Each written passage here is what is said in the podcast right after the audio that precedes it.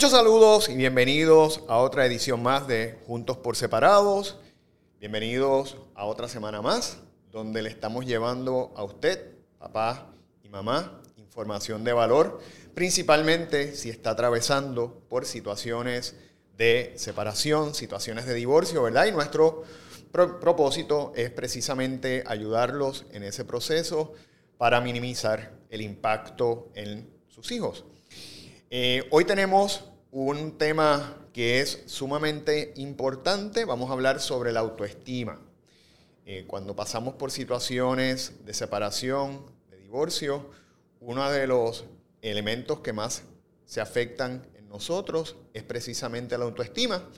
Y para hablar sobre la misma y cómo ayudar a fortalecerla después de un proceso de separación o divorcio. Tenemos a una de nuestras colaboradoras en este proyecto, la doctora Ingrid Marín. Eh, Ingrid, hola, gracias por estar con nosotros. Buenos días, Jorge, un gusto estar aquí nuevamente. Qué bueno, gracias por estar con nosotros. La doctora Marín es psicóloga clínica, obviamente una persona con el conocimiento necesario, ¿verdad? y el peritaje para poder hablar sobre este tema.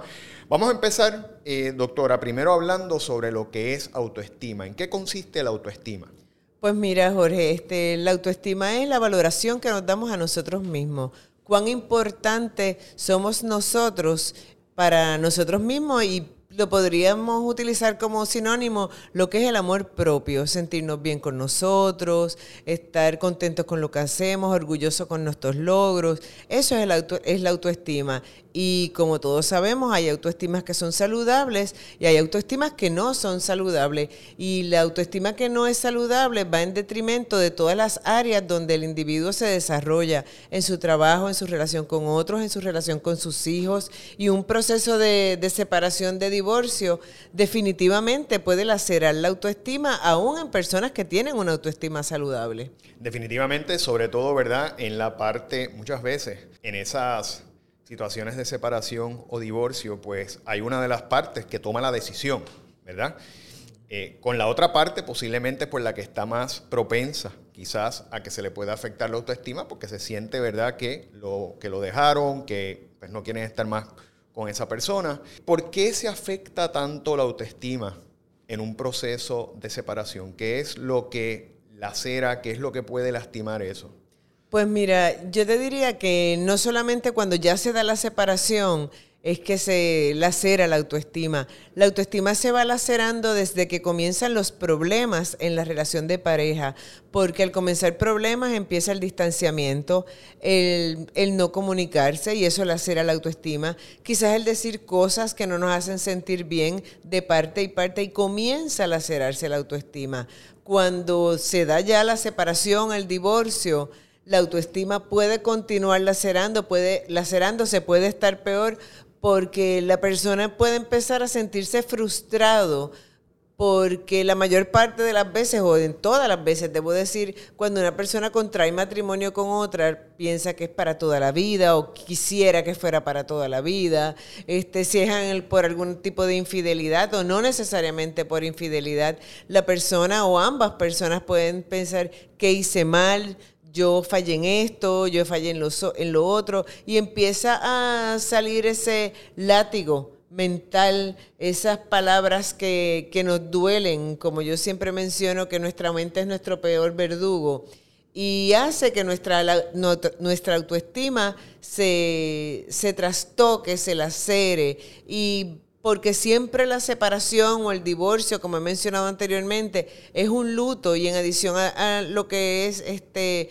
un luto también es una puede traer frustración, puede ser que la persona se sienta frustrada. No logré mantener algo que anhelé por mucho tiempo en mi vida. Estoy abandonando mis hijos, abandonando mi hogar, abandonando costumbres y eso hace que ese amor propio se ponga en un segundo plano y la persona se enfoque más en las cosas tristes, negativas que se dieron en la relación. Mencionaste, Jorge, que hay a veces pues una de las partes que es la que toma la, decisión de separarse. No todos los casos es así. Correcto. Y no es, si es una de las partes la que toma la decisión de, separarse, no es que a esta parte no le duela, también le duele, también genera tristeza Pero la otra parte, que es la que deja algo amándolo, que es la que termina una relación amando a la persona, se le hace más difícil y empiezan los cuestionamientos de en qué fallé, qué no hice, y empieza nuevamente, y repito, la autoestima a sufrir.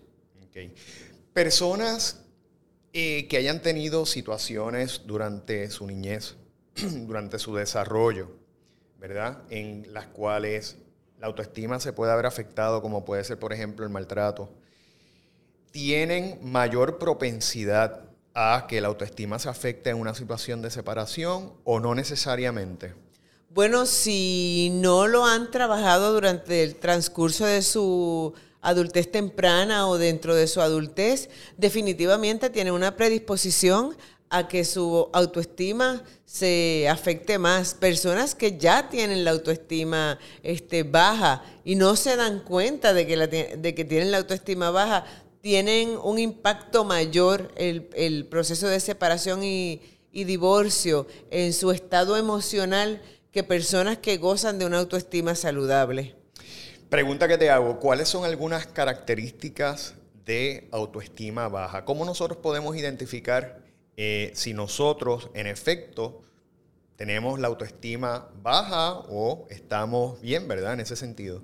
Pues mira, una valoración pobre o limitada de lo que somos, no nos sentimos orgullosos de lo que estamos haciendo, críticas constantes a nosotros mismos, anteponer las necesidades de otro a las necesidades nuestras, no atrevernos a decir que no, cuando realmente el decir que no de forma asertiva es algo que, debemos y tenemos que hacer en algunas ocasiones. Este, el sentirnos que no somos, en el caso de, pareja, no somos deseados, no, no supimos hacer las cosas, fallamos demasiado. Y es importante, ¿verdad?, que, que sepamos que las relaciones las construyen dos personas y las destruyen dos personas. Por lo tanto, las personas tienen que entender que la separación no es culpa mía o culpa tuya, es culpa de ambos, de dos partes.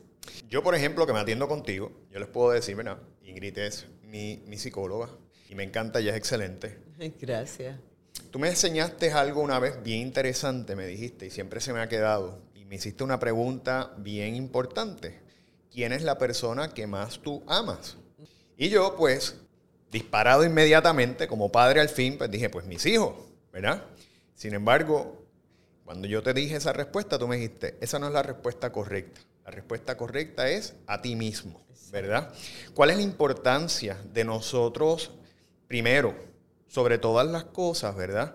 Eh, querernos a nosotros mismos, ¿verdad? Pues mira, Jorge, me gustaría que esa pregunta todas las personas que nos están viendo, que nos están escuchando, se, la hagan. ¿Quién es la persona que tú más amas? Y, la, y si la contestación, como tú mencionaste, a mis hijos, a mis padres, a Dios, es esa, pues es una contestación errónea.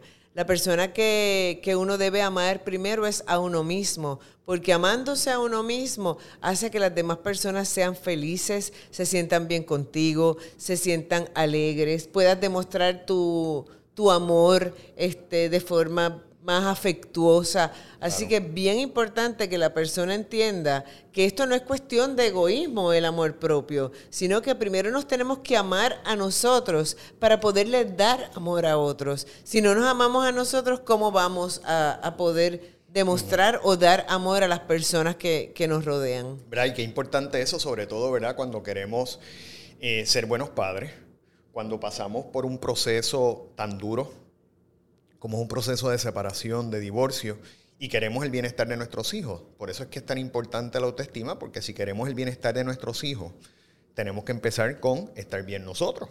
¿verdad? Y parte de estar bien nosotros, como, como tú bien señalas, es precisamente eh, mantener esa autoestima fuerte. Ahora te voy a hacer una pregunta complicada.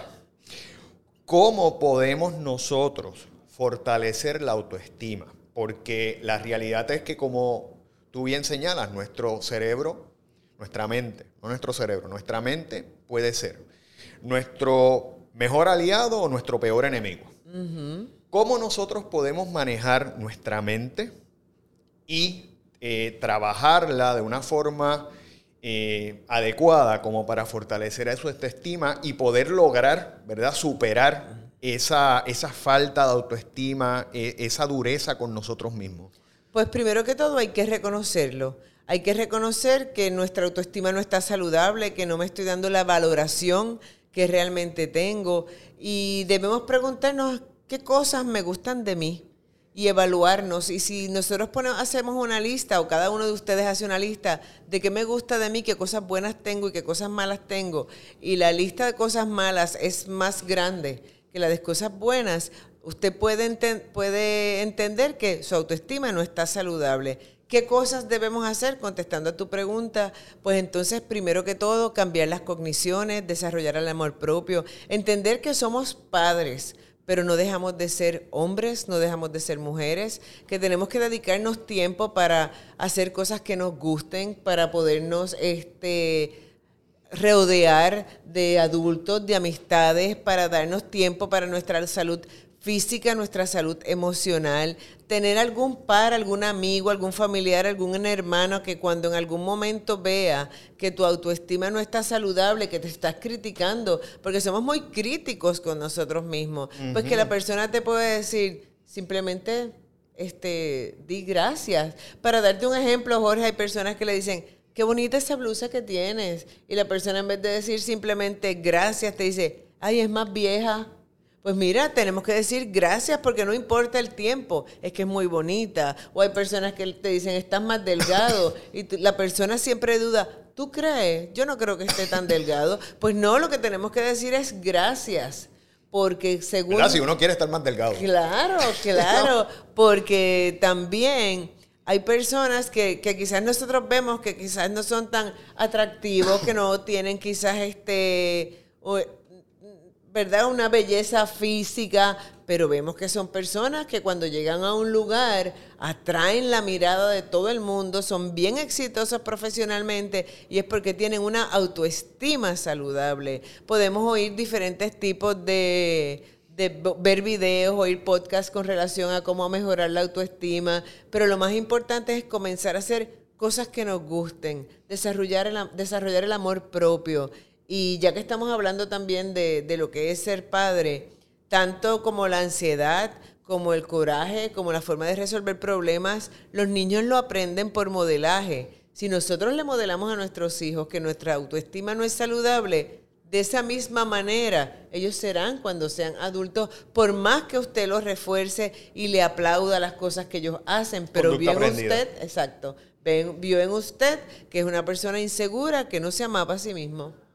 Mencionaste algo que quisiera, ¿verdad?, tocar con, eh, de forma breve, porque quizás de eso podríamos hacer un programa. Pero mencionaste la parte física. Eh, muchas personas les pasa que eh, caen en situaciones de separación, divorcio, caen en depresión, ¿verdad? Y con la depresión, muchas veces la, depresión y la autoestima van como de la mano, agarradas. sí, es uno de los síntomas de la depresión. correcto. Entonces, ¿qué pasa? Muchas veces eh, en esos momentos se dejan ir, se descuidan físicamente, quizás comen de más, eh, se les olvida hacer ejercicio o simplemente no sienten el deseo. Cuán importante es nosotros mantener, ¿verdad? Eh, mantener un, vamos a ponerle así, un físico saludable, saludable, o sea, la parte de salud, pero también la parte de apariencia para reforzar o fortalecer nuestra autoestima. Pues mira, Jorge, es excelente tema el que traes. Es vernos bien para sentirnos mejor.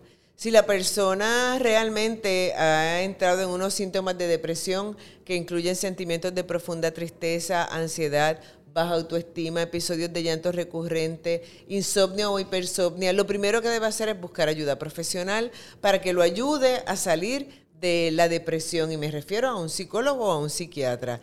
Y tenemos que trabajar con nuestras cogniciones para no abandonarnos físicamente y el ejercicio es una parte vital. ¿Por qué? Porque cuando hacemos ejercicio estamos liberando endorfinas y las endorfinas son unas hormonas que provocan placer y hacen que nos sintamos mejor. También vemos por otro lado personas que se divorcian y pues se operan, se ponen fit, pero no lo mantienen es por un tiempo, es como me dejaste o terminamos, pues ahora voy a rebajar, me voy a poner bien, bien guapo, me voy a poner bien bonita. pero después viene eh, el verdad, el, el, no seguirse arreglando y tenemos que arreglarnos por nosotros, tenemos que mantenernos bien y saludables física y emocionalmente por nosotros. Y definitivamente, y Jorge, tú lo sabes, porque tú practicas ejercicios, yo también este, practico ejercicios que esto pues es algo que, lo que trae es satisfacción personal. Y no es solamente cuando te miras en un espejo, sino el lograr metas, el que cada día pues hagas des un paso y al otro día tengas más fortaleza para hacer otro. Y en adición a eso, el ejercicio trae como beneficio secundario el que te rodeas de otras personas, hablas, desarrollas grupos que tengan intereses en común, Cosas que a veces cuando las personas están envueltas en una relación de matrimonio que está pasando por unos conflictos, pues por eso es que viene la separación, abandonan y cuando se separan se sienten más solos todavía porque no tienen grupo. Pero si buscamos un, algo que nos haga sentir bien físicamente, nos trae en, como algo adicional el conocer otras personas. Mira, esta pregunta, ¿verdad? Para finalizar, te la voy a hacer porque muchas veces en estos procesos de separación y divorcio, los hombres sufrimos igual que, que las mujeres. A veces, a veces quizás eh, el lado femenino piensa que el hombre sufre menos, pero no necesariamente porque igual tenemos emociones y somos seres humanos de igual manera. No obstante, lo que yo he observado es que a veces los hombres son menos propensos a aceptar o a buscar esa ayuda eh, profesional. Aquí estamos hablando de autoestima, ¿verdad? Eh, que es un elemento de la depresión, ¿verdad? La falta de autoestima. Pero si un hombre pasa por un proceso de separación, de divorcio, y siente que su autoestima está afectada, ¿debe buscar ayuda? Sí, debe buscar ayuda. Esto ha cambiado muchísimo. Porque hay hombres que dicen, no, yo brego con eso solo, tú sabes, y pues... pues... El machismo definitivamente. Y las mujeres sí sufren muchísimo en los momentos de divorcio y los hombres también sufren muchísimo. Y más aún cuando en, yo me atrevería a decir un, un número, por decir, el 90% de los casos del divorcio son las mujeres las que mantienen la custodia este, de sus hijos, que este, este hombre pues pierde no solamente la pareja. la pareja, pierde su hogar, pierde la convivencia el día a día con sus hijos. Y debemos dejar el machismo a un lado, esto ha cambiado mucho, como empecé diciéndote, hay muchos caballeros que buscan ayuda y simplemente hablar es terapéutico, nos ayuda a sentirnos mejor, nos ayuda a, a sacar todos esos sentimientos, esas emociones y quizás ver los aspectos este, positivos de, un proceso de psicoterapia. Así que yo invito no solamente a todas las féminas, sino también a todos los caballeros que están pasando por un proceso de separación o por otro proceso que les haga daño, que los ponga irritables, que los ponga ansiosos, tristes, deprimidos, llorosos, este, porque los hombres también lloran, este, a que busquen ayuda, a que no tengan miedo. Este, esto no, no, no es cuestión de género es cuestión de, salud mental. Totalmente. Y yo, ¿verdad? Les puedo dar eh, fe. Como les dije, Ingrid es eh, mi psicóloga. Yo, cuando pasé mi proceso, eh, ¿verdad? Que he estado atravesando el proceso, que ha sido, aunque llevado de una buena manera, no deja de ser doloroso, no deja de ser duro. es bien difícil, como dice Ingrid, alejarse de los hijos y tenerlos todos los días, sobre todo cuando hay padres como yo que son bien afectivos, que les gusta abrazar, que les gusta besarlo. Eh, yo busqué ayuda, definitivamente. Yo me sentía, ¿verdad?, eh, deprimido en un momento. Eh, me sentía que a pesar de que me mantuve haciendo ejercicio, ¿verdad? Y hice un proceso de tratar de leer mucho, buscar información, tuve que buscar apoyo emocional, porque simplemente hacerlo por uno mismo, primero que no tienes todas las herramientas ni todo el conocimiento. Y segundo, es mucho más difícil, te puede tomar mucho tiempo. Así que eh, mi consejo para usted, eh, papá que me escucha, o mamá, es busquen ayuda profesional. Cuando usted sienta que usted está deprimido, que usted está falto de autoestima, que su autoestima está tronchada, porque eh, esa ayuda le va a hacer de mucho bien. Recordemos que eh, la ayuda profesional nos da herramientas, pero también nos pone en perspectiva de muchas cosas que no vemos a veces porque estamos simplemente inmersos en nuestro dolor, en, todo lo malo, ¿verdad? Y no vemos lo positivo. Y ahí, de, todo hay cosas positivas, hay cosas negativas, ¿verdad? Yo no les voy a decir que un divorcio o una separación es positivo, a menos, ¿verdad?, que usted esté, ¿verdad?, sufriendo, pasando las de Caín.